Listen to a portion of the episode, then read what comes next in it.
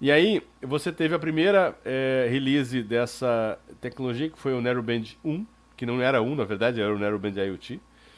É, e agora saiu, é, há um ano atrás, mais ou menos, o Narrowband IoT 2. Né?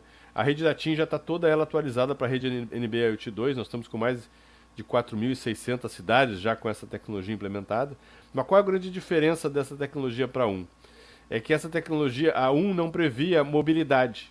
Né? Então, ela previa que o sensor, se ele saísse de um ponto para outro, ele ia funcionar, mas ele ia desconectar né, quando passasse de uma cobertura para outra de uma B, de, uma, de, uma, né, de, um, de um equipamento de, de, rede de acesso. Já o NB-IoT 2, ele já prevê mobilidade. Né?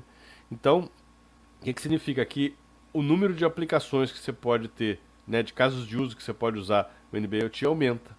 E, e ainda mantendo a mesma questão de economia de energia e também é, aumentando a taxa máxima de transmissão que você pode ter. Tipicamente no Narrowband IoT você está falando de 10 kilobits, 20 kilobits por segundo, tá pouca coisa. Uhum. Velocidades baixas.